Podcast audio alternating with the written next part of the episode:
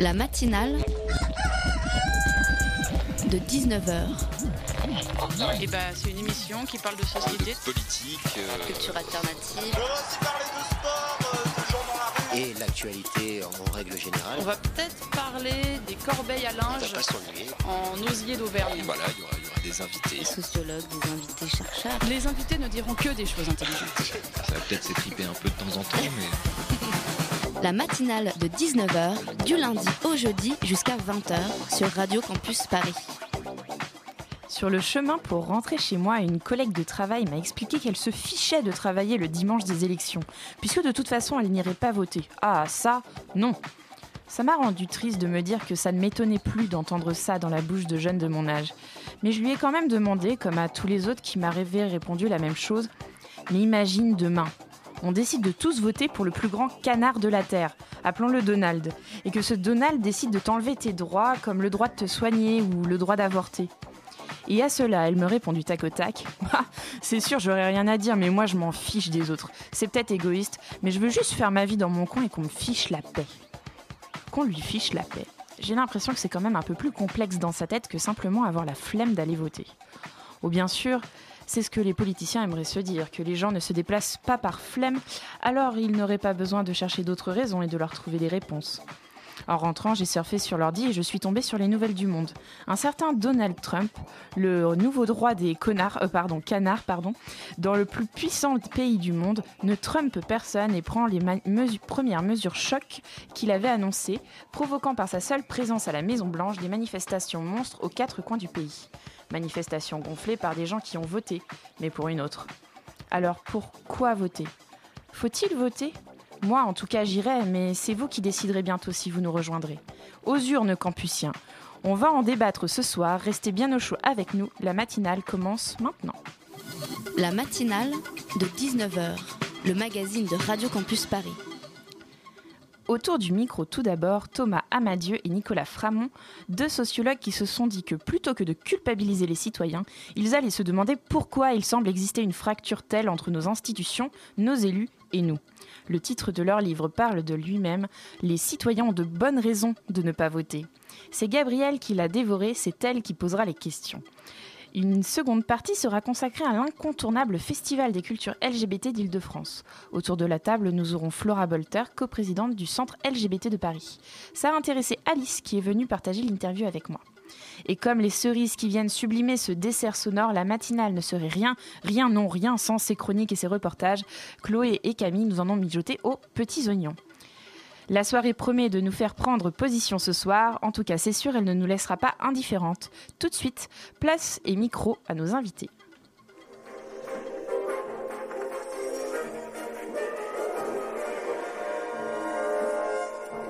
Bonsoir à tous. Dans l'actualité ce soir, Voter est un droit, voter est aussi considéré comme un devoir, mais face à l'abstention toujours plus forte en France, Le plus grand parti de France ce soir, c'est celui des abstentionnistes. 20 millions de Français ne sont pas allés voter. Cela représente presque 42,8% du corps électoral. L'abstention atteint un record, record aussi pour le Front National. C'est une forme de méfiance qui s'exprime à travers le refus de voter, j'en suis certain. Les citoyens ont de bonnes raisons pour ne pas voter. C'est en tout cas ce qu'affirment nos deux invités de ce soir, Thomas Amadieu et Nicolas Framont, enseignant tous les deux la sociologie à Paris-Sorbonne. Ils sont membres aussi du GEMAS, ce groupe d'études des méthodes de l'analyse sociologique de la Sorbonne. Bonsoir messieurs. bonsoir. Bonsoir. À mes côtés ce soir, une journaliste bénévole dévouée, messieurs. Salut Gabriel. Salut. Alors Thomas, Nicolas, pour commencer, j'aimerais vous poser une question. Est-ce que vous ne pensez pas que c'est de la provocation dangereuse que de dire aux abstentionnistes qu'ils ont des bonnes raisons de ne pas voter? Alors effectivement, on peut voir le titre comme provocateur, mais nous, on a bien voulu montrer que par le terme bonne raison, on n'entendait pas comme dans le sens courant, genre les gens ont raison de le faire, donc qu'ils le fassent. Non, on disait qu'ils avaient des bonnes raisons, des raisons valables de le faire, et qu'il fallait étudier ces raisons comme telles. Et nous, on voyait qu'il y avait un point d'ombre dans l'analyse scientifique du, du vote, dans l'analyse du vote en général, c'est que bah, pour ce qui était d'abstention, euh, on le déplorait que de manière morale, ou on le condamnait, mais jamais on tentait de l'expliquer et de leur accorder le bénéfice du doute. Et en fait, quand on se met à chercher des raisons, des bonnes raisons pour ne pas voter, bah, on en trouve beaucoup. De quoi faire un livre, en tout cas. De quoi faire un livre, effectivement. Pour vous, Du coup, l'abstention, ça devrait être un facteur avec lequel il faut apprendre à composer, à évoluer, ou est-ce que, au contraire, il faudrait mieux lutter vraiment pour que ça diminue? Alors c'est une question importante. Le, point de départ de notre livre, de notre analyse, c'est d'essayer de, justement de déculpabiliser euh, l'abstention, l'abstentionniste, essayer de tourner le regard non plus qui se portait avant tout vers les déterminismes dont était victime l'abstentionnisme, mais le porter le regard vers la classe politique, vers l'offre politique. Et c'est pour ça qu'on ne fait pas la promotion de l'abstention, mais au contraire, on essaie de comprendre comment on pourrait essayer de changer l'offre politique pour justement que les gens retournent euh, voter. Et comment vous en êtes venu à vous poser euh, ces questions-là? Est-ce que c'était une démarche personnelle? Est-ce que c'est en groupe d'études que vous vous êtes dit il faut qu'on fasse quelque chose sur ce sujet-là? En fait, je me souviens bien du déclencheur. Hein. à l'origine, on n'était pas des spécialistes de sociologie électorale, mais c'était lorsque, en 2015, c'était après les départementales, donc très fort taux d'abstention on s'est rendu compte que les euh, réactions de la classe politique étaient unanimes pour condamner les abstentionnistes. On a eu voilà, le président de l'Assemblée nationale, Claude Barthelone, qui a demandé à ce que le vote devienne obligatoire. Et là, on s'est dit, il y a un énorme problème. On a un indicateur très alarmant de l'état de notre démocratie. Et au lieu euh, d'essayer de, penser l'évolution des institutions, de se remettre en cause, eh ben, d'un seul bloc, euh, les membres de la classe politique et beaucoup d'intellectuels se sont dit, c'est la faute des électeurs. Donc nous, c'est, je pense, pas mal une démarche personnelle. Euh, de se positionner sur cette question-là, de réagir, ce qu'on a fait à travers une tribune dans le monde, et ensuite on a une proposition euh, de la part d'un éditeur. Et euh, c'était aussi parce que je crois, à l'époque, il y avait beaucoup de gens qui avaient voté aussi pour Marine Le Pen, il me semble aussi. C'est parce qu'on avait un fort taux d'abstention et que tout d'un coup, on avait aussi beaucoup de, gens d'extrême droite. Non? Il me semble à ces départementales-là les, deux questions sont, sont liées. L'abstention, et le vote Front National ont, des, causes en, commun. Elles, euh, elles manifestent toutes les deux euh, un rejet de la classe politique actuelle. Elles manifestent, euh, quand on voit les enquêtes du, du CEVIPOF par exemple, année après année, on s'aperçoit que les sentiments des électeurs, des, citoyens vis-à-vis -vis de la classe politique sont majoritairement, un, la méfiance et deux, le dégoût et 80% des sentiments sont négatifs. Donc c'est vrai que ça va se manifester euh, d'abord par l'abstention et ensuite par d'autres formes d'offres politiques qui euh, manifestent un rejet vis-à-vis de la classe politique actuelle. Justement, on dit souvent euh, aux personnes que voter, ça, leur permet de, résister, de défendre un modèle démocratique. Est-ce que ce type d'argument-là, ça peut vraiment être quelque chose qui va déclencher une mobilisation? Est-ce que c'est efficace comme argument? Euh, alors, il nous a semblé plutôt que non. En l'état, si on se contente de dire ça, mais qu'en face, euh, nous, ce qu'on dénonce beaucoup, c'est notamment l'alignement d'offres politiques. Euh, la dépossession des électeurs, c'est-à-dire que si on se contente de dire votez pour moi tous les 5 ans, et par exemple on fait un programme qui n'a rien à voir ce qui s'est passé ces 5 dernières années sous le quinquennat de Hollande, alors euh, redire la fois suivante aux électeurs votez, prenez votre destin en main, alors qu'une fois au pouvoir on ne fait que les en déposséder, ça n'a aucun sens. Donc nous on veut vraiment s'opposer à, à, cette forme d'appel au vote complètement abstrait, complètement décontextualisé. On veut vraiment que voter ça ait de nouveau un sens. Or effectivement en ce moment ça en a moins.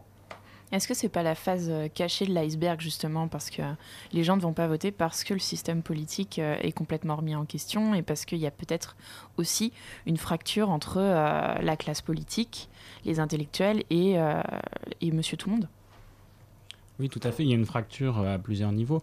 Et la, première fracture, elle est clairement une fracture sociale. C'est-à-dire qu'il y a une, une, offre politique, une classe politique qui vit complètement déconnecté du reste de la population. Dans l'idée de démocratie représentative, il y a l'idée que les représentants politiques doivent défendre les intérêts euh, de la population. Donc, ils doivent, d'une certaine façon, ressembler à la population, ou en tout cas euh, incarner leurs intérêts. Et ça, c'est quelque chose qu'on ne, qu'on ne trouve plus, parce que tout simplement, euh, la classe politique ne ressemble plus aux Français. Elle appartient majoritairement à une classe sociale extrêmement favorisée et qui vit déconnectée du reste de la population. Euh, quand on sait que l'abstention elle est en hausse constante, euh, comme vous l'expliquez très bien, comment est-ce qu'on peut justifier la pertinence de primaires quand les gens n'ont déjà pas se déplacer dans des élections entre guillemets nationales officielles? Hmm. euh, Les primaires, c'est difficile à justifier. C'est vu comme une réponse, une sorte de revitalisation de la démocratie, etc. Bon, pour ma part, on n'a pas eu l'occasion d'en discuter beaucoup dernièrement, mais euh, moi, j'y crois pas vraiment, euh, parce qu'en fait, on s'est rendu compte que les primaires exacerbent ce qui se passe déjà au niveau des, au niveau des élections. C'est-à-dire qu'au niveau des élections, on se rend compte que ce sont les gens les plus diplômés, les plus riches qui vont voter. Bah, c'est ce qui se passe aux primaires en empire, si vous voulez. Donc en fait, euh, oui, effectivement, on rajoute une élection en plus euh, pour donner l'impression qu'on consulte ses électeurs, etc. Il faut savoir que c'est aussi une grosse manière de faire rentrer de l'argent pour les partis qu'ils font. Hein, euh, ça rapporte énormément. c'est aussi une grosse manière d'avoir un temps d'antenne médiatique. Hein. C'est-à-dire que maintenant, les primaires sont couverts comme des élections en elles-mêmes, alors qu'elles rassemblent qu'un pourcentage vraiment réduit du corps électoral. Donc la primaire me semble pas du tout être une réponse opportune à ce niveau-là. Alors justement, on a l'impression que d'un côté, il y a de plus en plus d'abstention, mais que de l'autre, on essaye de plus en plus de nous dire qu'il faut absolument demander l'avis au peuple à travers euh, des référendums, à travers euh, des élections. Euh, je sais qu'en ce moment, on parle beaucoup du vote numérique. on sait que ça a fait beaucoup de, de, succès, notamment en Estonie, mais qu'il y a aussi beaucoup de ratés. Qu'est-ce que vous en pensez de ça, de demander l'avis au peuple alors il y a plusieurs choses différentes il y a, que vous évoquez. Il y a la question du, du vote euh, par Internet qui s'apparente, c'est dans l'ordre, c'est toutes les mesures qui sont en fait un petit peu euh, pour faciliter le vote. Donc des mesures, on pourrait appeler des mesurettes. Euh, l'idée étant que si les gens ne votent pas, c'est parce que ça demande un effort, qu'ils sont paresseux. Et donc si on leur, on leur permet de voter à la maison, alors à ce moment-là, ce sera plus facile pour eux de voter. Donc ça, c'est le, type de réponse assez superficielle, cosmétique, qui ne servent pas fondamentalement à grand-chose. Euh, en revanche, l'idée de consulter davantage, oui, les hommes politiques, la, classe politique, a intégré le fait que les, euh, les, Français avaient envie de voter davantage, avaient envie que leurs idées puissent euh, s'exprimer. Et c'est pour ça que souvent, les, hommes politiques vont mettre en avant la, possibilité de faire davantage de référendums, par exemple. la question, c'est maintenant, est-ce que ça va, ce sera quelque chose qui sera fait? Est-ce que c'est une mesure qui n'est pas un peu incomplète aussi? Oui. Et j'ajouterais par rapport à ça que le dernier référendum en date, il n'a pas du tout été respecté. Hein. C'est-à-dire que faire des référendums, c'est bien beau, mais si ensuite vous faites voter l'inverse par le Parlement, ce qui s'est passé à propos du traité constitutionnel européen, euh, voté euh, majoritairement non par les Français en 2005, bon, bah, il n'y en a pas la trace derrière. Donc, euh, prétendre vouloir faire des référendums, ça va si effectivement on a une éthique démocratique derrière et que le référendum aussi est contraignant par rapport à la décision politique. S'il ne l'est pas et que c'est juste quelque chose, c'est comme une sorte de grand sondage dans la population, bah non, ça sert à rien. À travers votre livre, vous illustrez euh, souvent vos propos avec des exemples très concrets, précis euh, de la vie politique en France. Est-ce que, à l'inverse, il y aurait un modèle à l'étranger qui euh, susciterait un peu plus d'enthousiasme chez vous? Hum, Est-ce qu'on a vu des beaux modèles? Tout à l'heure, on parlait du modèle scandinave. Il y, a, plusieurs choses, plusieurs bonnes pratiques, je pense, à, piocher dans différents systèmes politiques. Euh, le modèle scandinave, pourquoi il est mis en avant? Parce qu'il y a un contrôle réel, on va peut-être en parler plus tard, un contrôle réel des élus. Euh, et des mandats. Euh, ce qui, peut être une solution euh, quand on voit les problèmes actuels qu'on a vis-à-vis des élus qui sont parfois corrompus ou dont les pratiques sont, sont déviantes. Il y a aussi d'autres choses qui ont été faites. Par exemple, on peut penser à l'Islande où ils avaient renouvelé le, Parlement dans son entièreté après la crise financière de 2008. Il y a d'autres choses à piocher à, à l'étranger, effectivement. Nicolas, vous vouliez dire quelque chose à propos de ça? Non, ne serait-ce que c'est vrai que quand on voit le fonctionnement des institutions à l'étranger, on, voit aussi par moment l'intérêt du système parlementaire. C'est-à-dire qu'en France, euh, euh, une majorité présidentielle a tous les pouvoirs pendant 5 ans. Euh, il y a d'autres pays où ça se passe pas comme ça, où leurs politiques peuvent être mis en question plus facilement. alors en France, la classe politique a tendance à dire oui, mais c'est l'instabilité, etc. moi, je vois certaines vertus à ce que des gouvernements en Italie, en Espagne, en Grèce puissent être modifiés quand ils font des erreurs. Ce qui n'est pas le cas chez nous, c'est complètement impossible.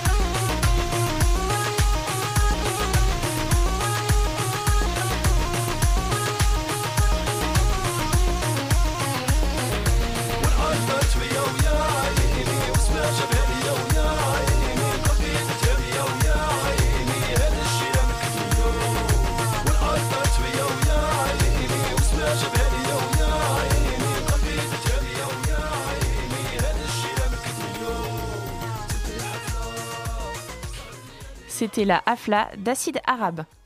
La matinale de 19h du lundi au jeudi jusqu'à 20h sur Radio Campus Paris. Nous sommes toujours avec Nicolas Framont et Thomas Amadieu pour parler de leur ouvrage Les citoyens ont de bonnes raisons de ne pas voter. Nicolas, Thomas, j'ai envie de vous poser la question à l'envers. Ce serait quoi aujourd'hui les bonnes raisons d'aller voter? Parce que c'est pas si évident aujourd'hui. Aujourd'hui, euh, à l'approche du présidentiel, Tout par à exemple. fait. Pourquoi est-ce que j'irai voter dans 4 mois? Alors, moi j'aurais tendance à dire par exemple, euh, les présidentielles en France, c'est euh, l'élection où il est possible euh, d'avoir un changement significatif. Éventuellement, il est possible de trouver des candidats qui vont changer les institutions, qui vont permettre ensuite de redonner du sens au vote. C'est à ça que je pense de mon côté. Oui, c'est vrai que l'élection présidentielle, c'est l'élection qui va déterminer euh, l'avenir prochain euh, euh, de, la France. Donc c'est une élection où il y a, traditionnellement il y a moins d'a- d'abstention, parce que les gens ont de meilleures raisons de voter. Est-ce qu'on peut s'inquiéter que l'abstention s'insère au sein d'un cercle un peu vicieux où les politiques seraient de moins en moins représentatifs, donc ça provoquerait encore plus d'abstention, donc les politiques seraient de moins en moins représentatifs, etc. Ouais, exactement. C'est tout à fait l'effet qu'on qu'on essayait, qu'on voyait en écrivant le livre, c'est que bah, on a des députés maintenant, ils sont élus euh, avec euh, 20% du corps électoral.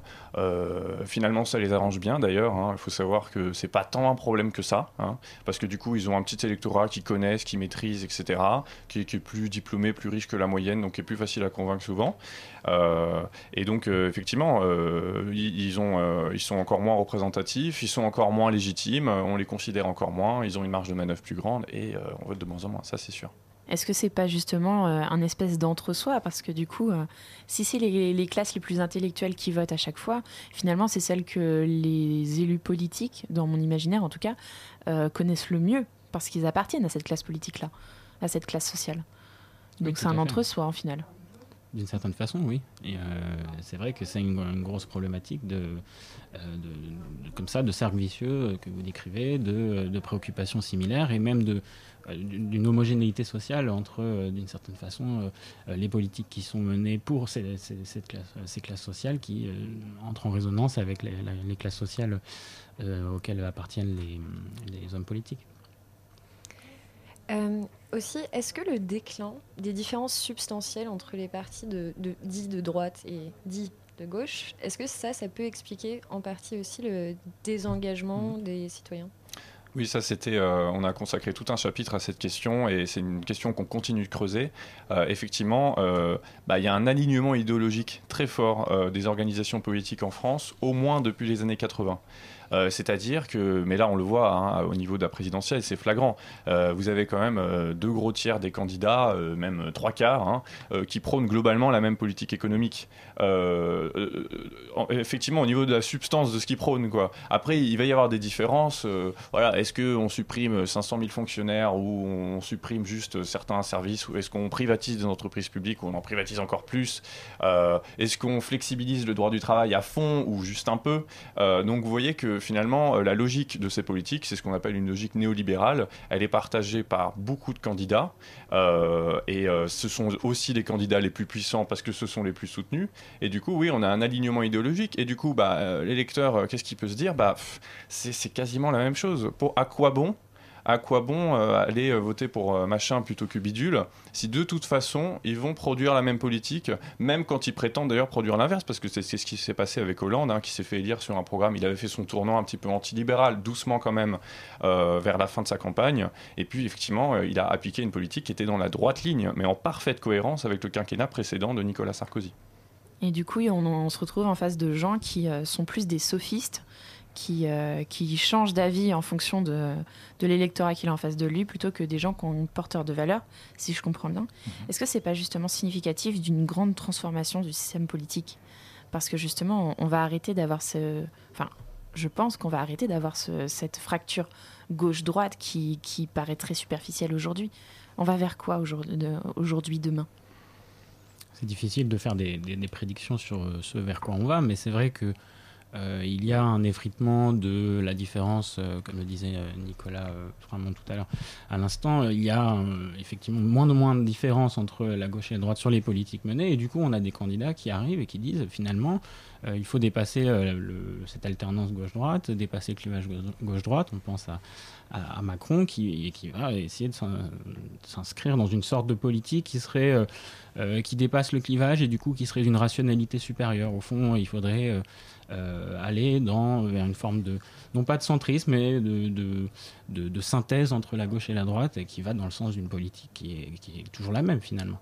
Et il faut voir aussi que ça se caractérise, je pense, ce- nouvelle type de politique. hein. C'est un peu une politique technocratique, vous voyez. C'est l'idée de dire, euh, on va plus, le débat va plus porter sur euh, ce qui est vrai, ce qui est juste. Sur euh, l'art du bon mot, finalement, maintenant. Ouais, voilà. Non, ça va être euh, une, des questions gestionnaires. euh, voilà, qu'est-ce qui va faire le plus de points de croissance euh, Qu'est-ce qui va permettre aux entreprises d'être plus compétitives? Alors que la vraie question démocratique, euh, le vrai choix de société, c'est est-ce qu'on veut le tout compétitif? Est-ce qu'on veut la croissance au détriment de l'écologie? Ça, c'est des vraies questions. Mais en fait, force est de constater que dans beaucoup d'organisations politiques, elles sont plus du tout posées. Donc simplement, on va choisir le meilleur, le plus apte de nous ramener les quelques points de croissance, de diminuer le chômage de quelques points, etc., etc. Dans votre livre, vous évoquez aussi souvent la, corruption qui touche les, politiques français, les hommes politiques français. Est-ce que, comme ça a été le cas euh, récemment, les condamnations des politiques, ça peut paradoxalement sembler rassurant parce qu'on on se dit que justice est faite et ça... Ça aiderait à, aller voter, du coup, parce qu'on aurait plus confiance. On peut se dire que heureusement qu'on a euh, une presse euh, qui est relativement libre et qui est en mesure de sortir ce genre d'affaires, mais on voit bien que le système est complètement imparfait parce que euh, pourquoi l'affaire sort à ce moment-là, euh, celle qui concerne Fillon? Sans doute parce qu'il y a un calendrier des échéances électorales, donc c'est parce qu'il a sans doute des ennemis, etc. Donc tout ça est très aléatoire, alors qu'on pourrait au contraire imaginer des solutions bien plus rationnelles, bien plus efficaces, qui, par exemple un contrôle citoyen sur les élus, des instances qui permettraient de voir comment est dépensé l'argent des parlementaires, etc. Oui, je pense que c'est effectivement euh, la condamnation euh, rassure, euh, oui, parce qu'on a l'impression qu'enfin on sort de, ce, de cette impunité. Mais déjà, il faut savoir qu'elles arrivent quand même rarement. Hein. les procédures sont très longues, les condamnations sont parfois modestes, et c'est toujours l'arbre qui cache la forêt. Vous voyez, l'affaire Cahuzac, c'est l'arbre Cahuzac qui cache la forêt d'exil fiscal et des conflits d'intérêts. et, puis c'est l'occasion d'avoir un bouc émissaire pour parler d'un sujet beaucoup plus large. et oui, et du coup on psychologise, on dit bah voilà, le pauvre Cahuzac c'était quelqu'un, il avait ses parts d'ombre, etc. Il est parti dans la spirale de l'argent, mais c'est pas du tout intéressant ça. La question c'est euh, quelles sont les pratiques de nos hommes politiques et elles dépassent bien sûr ce cas-là. Donc effectivement, le prisme de la condamnation est très insuffisant pour résoudre la situation. Est-ce que l'abstentionnisme, on peut aussi regarder du côté de l'éducation nationale, se demander si c'est pas euh, un échec de leur côté qui n'aurait pas assez bien transmis les valeurs citoyennes à leurs élèves? Bah, là, on revient au constat de départ qu'on faisait, euh, qui est de dire qu'il faut, au contraire, ne pas euh, analyser la psychologie euh, des, ou les valeurs des, des, citoyens qui ne vont pas voter, et plutôt regarder, au contraire, de l'autre côté de l'offre, parce qu'on ne pense pas que le problème vienne d'une insuffisance civique. Euh, on le voit bien, même chez les jeunes, les jeunes s'abstiennent beaucoup plus que leurs aînés. Et c'est pas du tout parce qu'il y a un plus grand individualisme ou parce qu'ils ont des, de moins bonnes valeurs, qu'ils ne sont pas vertueux. En réalité, euh, c'est bien autre chose. C'est qu'ils ont, ils ont acquis suffisamment de détachement vis-à-vis de euh, l'affiliation partisane, vis-à-vis des partis, vis-à-vis des hommes politiques. Est-ce qu'on s'engage ailleurs quand on est jeune? Est-ce qu'on s'engage ailleurs qu'en politique? C'est pas dit, hein. Euh, a priori, euh, oui, le pari qu'on pouvait faire nous, euh, et qui est une hypothèse qu'on a un peu creusée, c'est de se dire bon, quand l'engagement se traduit pas par le vote, il se traduit par autre chose, et du coup, il va y avoir des mouvements sociaux, etc., etc. mais moi, ce que j'ai pu voir, en tout cas, des mouvements sociaux, des mouvements associatifs, c'est que les gens, les jeunes et les gens en général, les jeunes les plus impliqués dans les activités associatives, dans les activités politiques parallèles, etc., sont aussi ceux qui votent le plus en fait, en termes de catégorie sociale, en termes de position géographique, etc. Donc j'ai pas l'impression, vous voyez, qu'il y a un vaste communicant. Les abstentionnistes euh, vont euh, participer autrement. Alors certes, il y en a euh, au niveau des abstentionnistes militants, par exemple, ce qui mhm. existe des gens qui vraiment c'est un axe politique fort.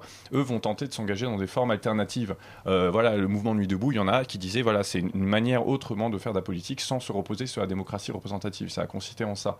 Mais c'est pas une tendance très très large non plus, quoi. Pour finir, est-ce que vous, Thomas, Nicolas, vous allez voter au présidentiel? Euh, Oui. Oui, oui. Je pense que oui.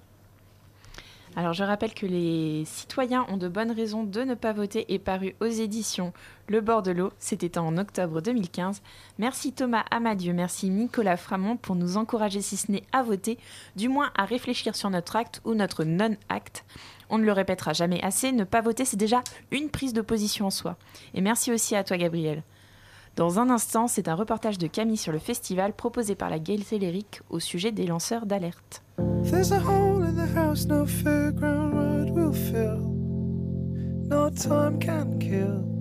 Since you went away. And if I don't climb it, maybe no one will. I could hide until there's nothing left to say.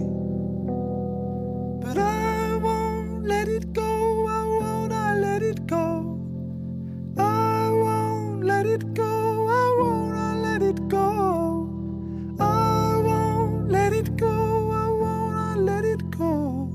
But the whippoorwill, whippoorwill, whippoorwill, whippoorwill knows. There's a hole in the house, no holiday can change. No wood can frame since you went away like a conversation scrubbed out on the page on an unlit stage. Nothing left to say,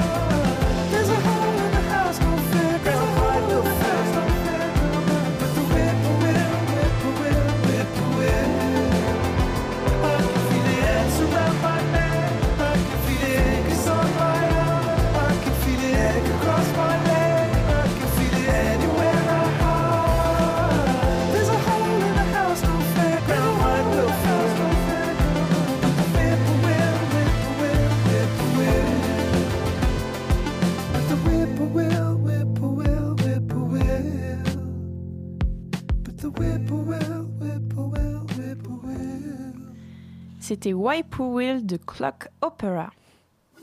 La matinale de 19h sur Radio Campus Paris. La semaine dernière, à quelques jours de sa fin de mandat, Barack Obama a, a commué la peine de Chelsea Manning.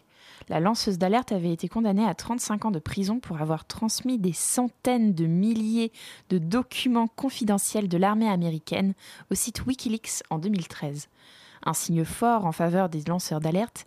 Et justement, jusqu'à dimanche, la gaieté lyrique, met à l'honneur ses citoyens engagés pendant un festival avec des projections de films, des tables rondes et des installations artistiques que Camille Regache est allée voir pour la matinale. Ces sons, ces bips que vous entendez, ils viennent d'une centaine de boîtes noires en aluminium. À l'intérieur, il y a des écrans avec des décomptes et parfois des mots apparaissent. Confiance, haine, droit, diversité, totalitarisme, économie, mixité, arnaque, terrorisme. Et en fait, ce sont les réponses des visiteurs de l'exposition à ces deux questions. Qu'est-ce qui nous menace le plus et qu'est-ce que nous souhaitons voir préservé à tout prix? Juste à côté, les tweets écrits par Chelsea Manning sont projetés sur un mur noir parce que malgré son incarcération, la lanceuse d'alerte tweet régulièrement lors de ses rencontres avec son avocat. Le clou de l'exposition, c'est une pièce chaleureuse, une fenêtre, une cheminée, deux tables, un ordinateur qui trône au centre. C'est une réplique grandeur nature du bureau de Julian Assange, le créateur de Wikileaks, un bureau qui est en réalité situé dans l'ambassade de l'Équateur au Royaume-Uni où il est reclus depuis maintenant 4 ans. Donc les, les artistes ont essayé de retranscrire de mémoire euh, ce qu'ils ont vu quand ils ont, lui ont rendu visite. Donc pour moi, c'est assez impressionnant d'imaginer que la chambre, elle est dans une ambassade. Il y a beaucoup d'objets, c'est assez... Euh, puis des objets assez différents. Enfin, on peut voir une bouteille de whisky, on peut voir à côté de ça plein de livres et plein de, plein de documents qui ont l'air hyper confidentiels. Donc en fait, on s'imagine peut-être qu'il a une vie, en fait, en même temps, il peut pas sortir de, là. Donc c'est assez, euh, c'est euh, sais pas, paradoxal.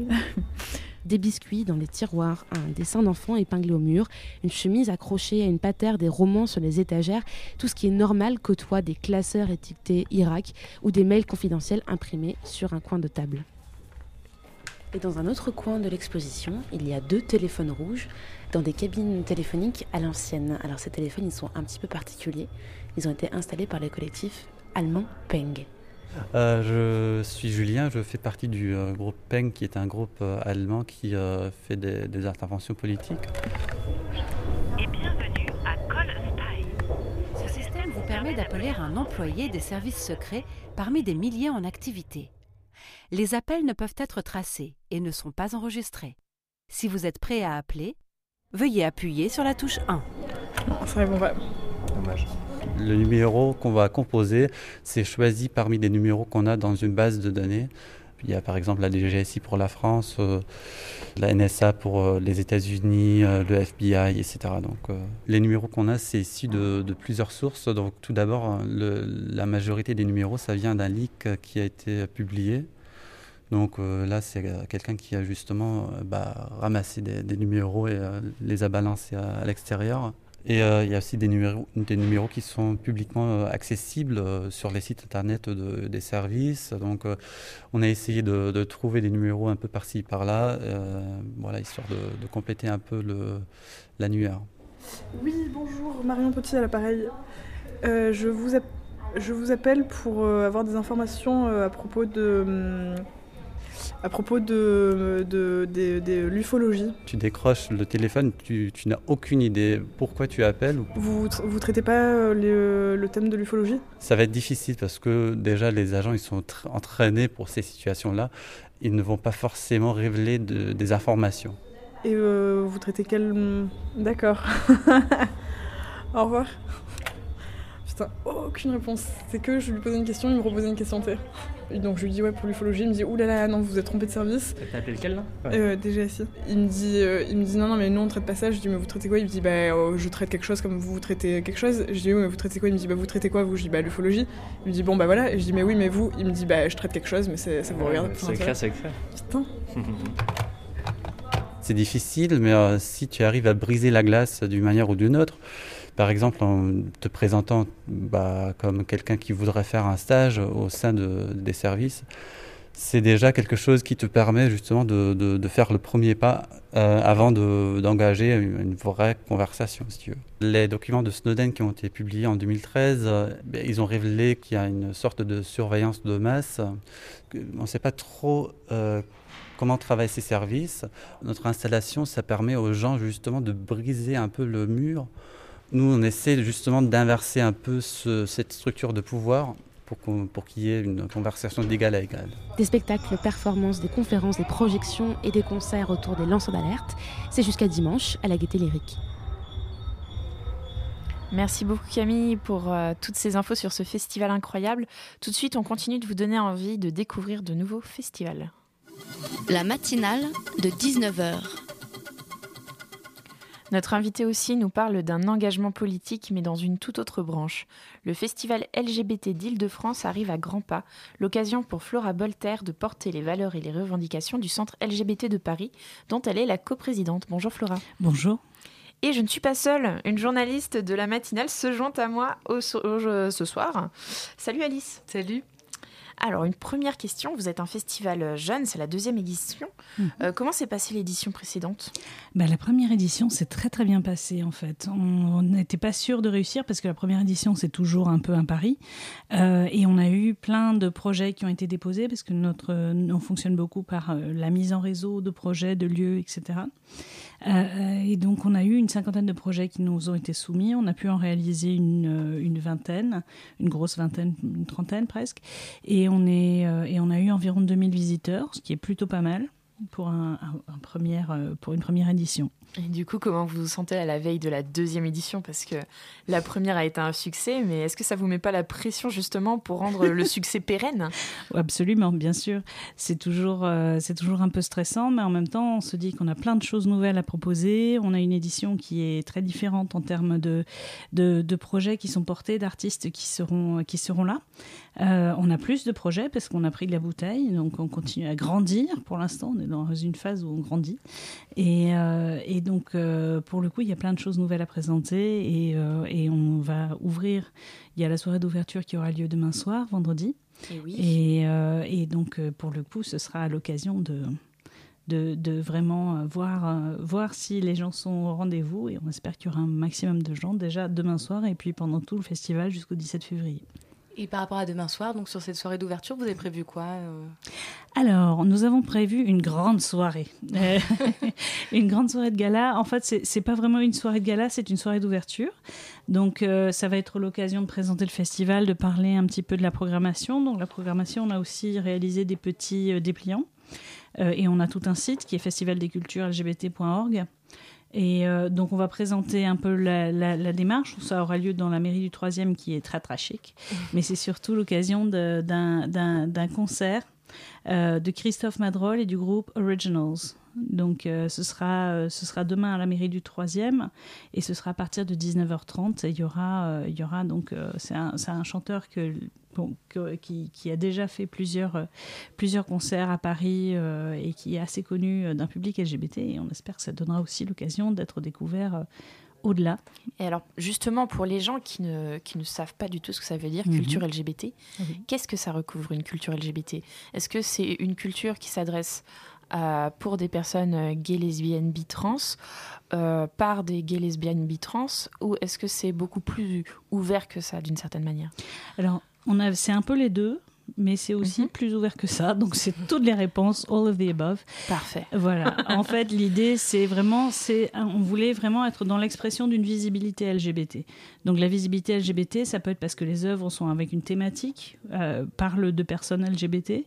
Euh, on a par exemple une représentation de huis clos qui retravaille euh, le, donc la pièce de Sartre avec, Bien sûr. avec la perspective en mettant en avant la dimension, la dimension lesbienne euh, d'un des personnages. Et euh, donc, y a, ça peut être donc une thématique LGBT, ça peut être des artistes qui estiment que le fait d'être visiblement LGBT, enfin d'être LGBT et d'être visible et d'être fier, ça, ça, ça- ça apporte quelque chose à leur œuvre, ça, ça, ça rentre dans leur sensibilité, ça rentre dans leur expression. C'est vraiment très ouvert, on a vraiment voulu que ce soit le plus ouvert possible et c'est tous ceux qui se reconnaissent dans l'expression culture LGBT. Peut-être apporter aussi une certaine normalité euh, au fait d'être LGBT et le revendiquer comme quelque chose de complètement euh, Absolument. naturel et euh, voilà. Absolument. J'imagine. Et comment vous avez euh, sélectionné euh, les projets de cette année? Alors, on a sélectionné, on a lancé un énorme appel d'offres. Euh, en fait, un appel à projet, euh, c'est pas un appel d'offres, c'est un appel à projet qu'on a lancé, euh, qu'on a lancé en, en juin dernier, je crois. Donc sur toute la période, la- sur toute la période estivale, on a, on a reçu une soixantaine de projets. Et en fait, en large mesure, pour nous, ce qui va être très important, c'est de voir d'une part euh, si euh, sur le fond il y a des choses qui sont problématiques, c'est-à-dire s'il y a par exemple quelque chose qui peut être jugé discriminatoire ou qui peut être gênant. Euh, et, et donc ça c'est un aspect et l'autre aspect c'est d'être le plus ouvert possible et d'être donc le plus inclusif de tout ce qu'on peut potentiellement euh, en essayant de trouver des lieux et de, de, de, de, rendre possible un projet soit un projet qui a déjà été représenté soit un projet porté par quelqu'un qui n'a pas encore euh, eu d'exposition ou de représentation et donc euh, accompagner ces artistes pour rendre leur projet possible et trouver des lieux. Vous me donnez deux idées de questions à la fois. La première, comment vous cho- choisissez euh, quel spectacle, quelle représentation, quelle manifestation va aller dans tel lieu Mhm. Je vois qu'il y a la Bellevilloise, il y a Violette Co, il y a l'Université Paris-Sorbonne. Et la seconde, vous devez vous étriper au moment de la programmation. Non, ça se il passe faut être très bien. ouvert, mais en même temps, il faut pas choquer, mais en même temps, il faut que. Pas choquer, ça dépend. Enfin, on peut choquer par certains aspects. Il y a certains, certains, certains événements qui peuvent être euh, un petit peu, qui peuvent représenter des, des choses qui interpellent et qui peuvent être, euh, qui peuvent, par exemple, avoir de l'érotisme ou ce genre de choses. C'est pas un problème. Euh, ce qui nous gênerait, nous, ce serait, en fait, pour nous, ce qui était essentiel, c'est que les personnes se reconnaissent dans les, valeurs de, non, de refus des discriminations. Donc pour ça, c'était parce que c'était pas envisageable pour nous que, les projets euh, puissent porter une discrimination, puisqu'on est vraiment dans l'optique d'ouvrir, comme vous disiez tout à l'heure, d'ouvrir un peu, de casser les stéréotypes, de créer un dialogue, de partager de, l'émotion et de la convivialité. Et en fait, du coup, ça s'est plutôt bien passé. Euh, et pour sélectionner quel lieu, en fait, c'est beaucoup aussi en discussion avec les lieux, parce qu'il va y avoir des lieux qui vont euh, avoir des priorités. Par exemple, moi, je veux qu'on parle du numérique. Donc, si on a quelque chose qui est autour du numérique, ça peut avoir un sens. Euh, ou des, des- lieux qui, ont, qui préfèrent avoir des thématiques axées femmes. Vous parliez de Violette et compagnie, qui est euh, plutôt femme.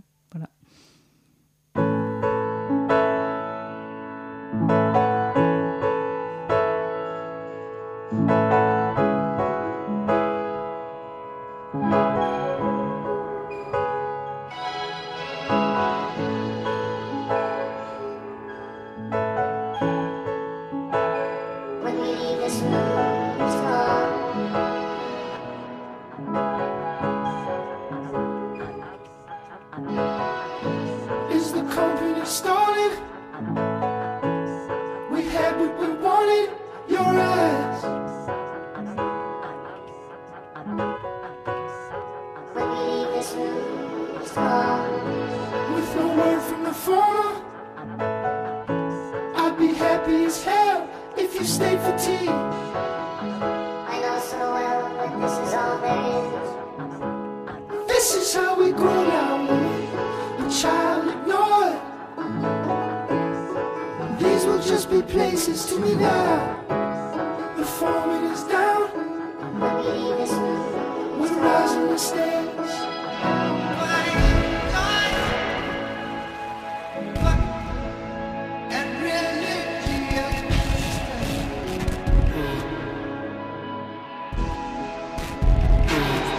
Stayed at the Ace Hotel calm her loud. I would just be floating to you now. It would make me pass to let it pass on. I'm climbing the dash.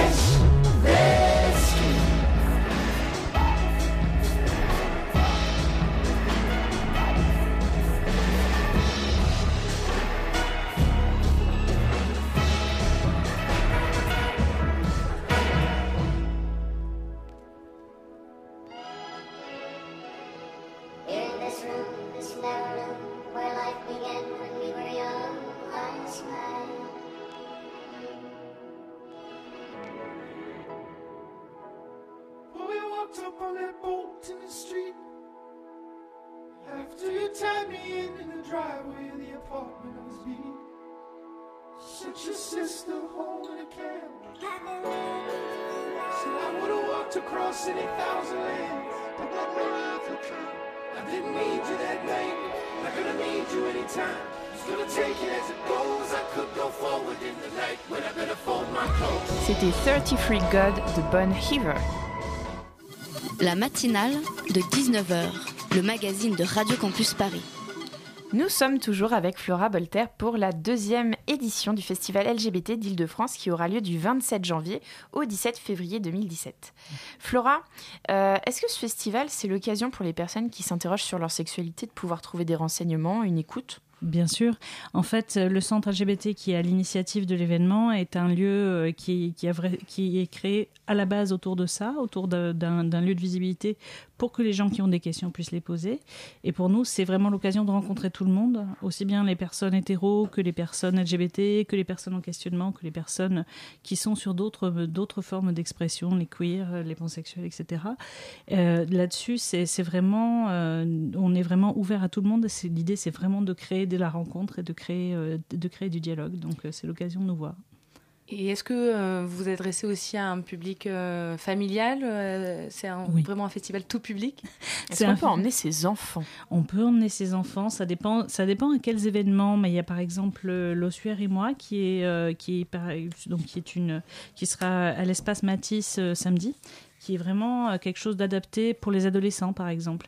Donc ça dépend complètement des œuvres. On- en général, on a mis sur le site si c'était pour un public averti ou si c'était pour tout public. Et c'est vraiment, euh, on, a, on a essayé d'avoir euh, de tout. Donc il y a de tout. Parce que c'est vrai qu'on on, on l'a peut-être pas beaucoup dit, mais Mhm. il y, a, de- il y a de tout dans, dans, dans le festival. Il n'y a pas que euh, des, euh, des événements type concert, il y a aussi des, des conférences. Bien sûr. Il y a, y a des conférences, des conférences historiques notamment. Il y a des, il y a de la BD. Des lectures de BD par des artistes. Euh, il Des y a lectures expos- de BD Ouais, Comment on c'est fait chouette, des hein. lectures de BD Ça Mais doit ça, être c'est génial. C'est des auteurs qui lisent les BD des les uns des autres. Et donc, ils le lisent à haute voix en projetant la BD et c'est assez cool. Et donc, c'est l'association LGBTBD qui fait ça. Euh, il, y a, euh, il, peut, y a- il y a vraiment tout. Il y a des expositions. Il va y avoir un happening de peinture en même temps qu'il y a un concert. Donc, euh, c'est les deux qui se nourrissent. Donc, il y a vraiment tout. Il y a de la photographie. Il y a, il y a tout. Et euh, on parle de sexualité, puisqu'on parle de, de LGBT, de revendiquer euh, une forme de sexualité euh, qui est la sienne, que c'est son droit.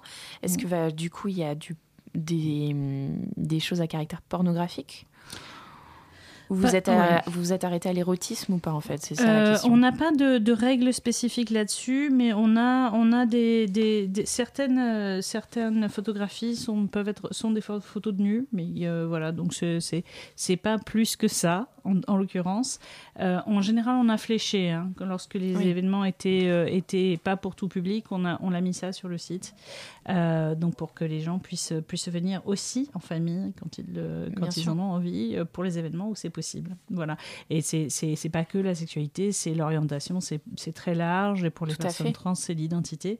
Donc il y a vraiment, surtout, il y a pas, voilà, il y a vraiment euh, toutes les thématiques et tous les aspects de la vie qui sont traités. Et quels sont vos rapports avec les artistes euh, bah, avant le festival, pendant et puis peut-être après? Alors, bah, les, les rapports sont des rapports bah, de, de- de soutien. On essaie vraiment de rendre les choses possibles et de les accompagner. Euh, voilà, avec notre expertise, et puis de créer des synergies, des rencontres entre eux, euh, pour qu'ils y puissent, euh, et notamment là sur le, le happening en peinture et chant, c'était une rencontre qui s'est faite à l'occasion du dernier festival, donc on est très content de pouvoir les accompagner sur le deuxième festival autour de cet événement. Et du coup, est-ce que vous créez, oui, justement, des, des passerelles où il y a des, des artistes que vous comptez garder pendant euh, tout euh, les temps que le festival durera On les garde, on les marque au fer rouge à tout, à tout jamais. Euh, non, mais c'est vrai que qu'on envoie, on, on- on sollicite beaucoup les artistes euh, dont on sait qu'ils ont, ils ont beaucoup de projets et qui sont très actifs. Euh, donc on reste en contact avec eux. Pardon. Justement, est-ce que vous avez des, est-ce qu'il y a des événements que vous attendez particulièrement pour cette édition? Oula, il y en a plein, il y en a une quarantaine, donc c'est toujours un peu difficile. Oui, c'est difficile a- d'en choisir un comme ça, mais. euh, Mais bon. tout à fait. Euh, Il y a des événements. Ben, en fait, il y aura. On va faire une euh, la, la soirée de clôture. Ce sera une soirée euh, avec des chorales. Parce que c'est aussi toute forme d'expression, c'est aussi des amateurs, aussi bien que des pros, etc. Donc c'est vraiment euh, tout type d'expression et la- le maximum d'événements sont gratuits. Ah, super. donc là, notamment, ce sera un concert de, de toutes les chorales euh, LGBT qui, qui, qui sont, euh, qui sont au centre. Euh, et donc, on a quatre chorales, donc c'est plutôt pas mal. Euh, donc ça, ce sera pas mal. Il y a des événements qui sont organisés, euh, qui sont en programmation croisée autour de- d'homosexualité communiste dans les pays de l'Est. Donc ça, Oui. c'est c'est un axe qui est plus culture, historique et plus, euh, plus réflexion, donc pas que artistique. Donc ça, c'est nouveau, c'est une nouveauté par rapport à l'an dernier. Euh, on aura, on a des, des- des- toujours des, expos, des spectacles qui sont très intéressants. Euh, il y a aussi des événements en lien avec la semaine LGBT chinoise à Paris, qui sont, euh, qui sont, qui sont aussi dans le cadre du festival. La deuxième édition du Festival des cultures LGBT commence donc demain. Euh, Rendez-vous sur euh, le site pour vous renseigner festivaldescultureslgbt.org. C'est jusqu'au 17 février aux quatre coins de Paris pour profiter de concerts, lectures, projections et autres. Merci Flora d'avoir été avec nous. Merci à vous. Merci Alice. Tout de suite, c'est la chronique de Chloé. La matinale de 19h, le magazine de Radio Campus Paris. Du lundi au jeudi jusqu'à 20h. Et on accueille Chloé de Barbarie, la super revue du Master Affaires européennes de la Sorbonne. Salut Chloé. Salut, bonjour à tous. Salut. Alors aujourd'hui, tu vas nous parler des conséquences du Brexit sur les nouveaux autres membres de l'UE. Theresa May l'a annoncé au début du mois de janvier. La Grande-Bretagne quittera l'UE avant fin mars 2017. C'est ça, exactement. Et pour rappel, pour quitter l'Union européenne, un État membre doit activer l'article 50 du traité de Lisbonne. À partir de là, il dispose d'une durée de deux ans pour négocier son départ. Et si à la fin de cette période, il n'a pas trouvé de solution pour négocier son départ, il doit quand même quitter l'UE sans préavis. Et d'ailleurs, c'est bien ça qui inquiète Theresa May, parce que elle a fait campagne au mois de juin pour le Remain, en faveur du Remain, et donc euh, en faveur de, de rester dans l'Union européenne. Et là, elle va devoir négocier le départ du Royaume-Uni. Il est donc tout à fait certain que la première ministre britannique va tout faire pour conserver les avantages que l'UE lui a offerts pendant 43 ans. Et de son côté, Bruxelles n'est pas prête du tout de lâcher du lest. De longues heures de négociations sont donc à prévoir entre les deux capitales. Mais au fond, qu'est-ce que le Brexit va changer pour les 27 autres membres de l'UE Eh ben, c'est bien ça, ça risque de rajouter des tensions et des divisions au sein d'une organisation qui n'en a déjà pas besoin. On voit naître deux tendances en Europe, celle de l'Allemagne et de la France, qui voudraient punir le Royaume-Uni de quitter l'Union européenne, et celle des pays scandinaves ou de l'Irlande, par exemple, qui ont tout intérêt à le traiter avec indulgence, dans la mesure où il s'agit de leur principal partenaire commercial. En fait, ce que craint l'Europe par-dessus tout, c'est un effet domino. Si le Royaume-Uni réussit à négocier un accord favorable pour lui, tout en conservant un maximum d'avantages, ça pourrait donner envie à d'autres pays de l'Union européenne de quitter l'Union. Mais d'un autre côté, une attitude trop sévère envers le Royaume-Uni pourrait aussi encourager les membres les moins fervents à quitter une institution jugée beaucoup trop sévère à leurs yeux. On voit donc clairement que l'Union européenne va devoir marcher sur des œufs lorsqu'elle va négocier avec Theresa May. Parlons un peu de l'Irlande. Il s'agit du plus proche voisin de la Grande-Bretagne et c'est sans doute le pays le plus concerné par le Brexit. N'est-il pas celui qui a le plus à perdre dans l'histoire? Ah mais si, tout à fait. C'est en Irlande que le Brexit aura le plus d'impact en Europe. Tout d'abord parce que les relations économiques entre les deux parties de l'île sont très importantes, à peu près entre 800 000 et 1 million de livres par an. Et ensuite parce que les relations diplomatiques avec le Royaume-Uni ont été très houleuses il y a encore moins d'un siècle. Indépendante depuis seulement 1922, un- après un combat sanglant et très long euh, face à la perfide Albion, un accord avait été conclu entre l'Irlande du Nord et la République d'Irlande pour faciliter le passage de la frontière. Mais la sortie de leurs plus proches voisins de l'Union européenne rime aussi avec un rétablissement des frontières en bonne et due forme pour l'Irlande. Et quand on sait que certains Irlandais traversent la frontière plusieurs fois par jour, on imagine mal comment la vie va pouvoir s'organiser pour eux après le départ du Royaume-Uni. Et donc certaines voix à Dublin finissent par se faire entendre pour obtenir la réunification avec euh, la province perdue, l'Irlande du Nord.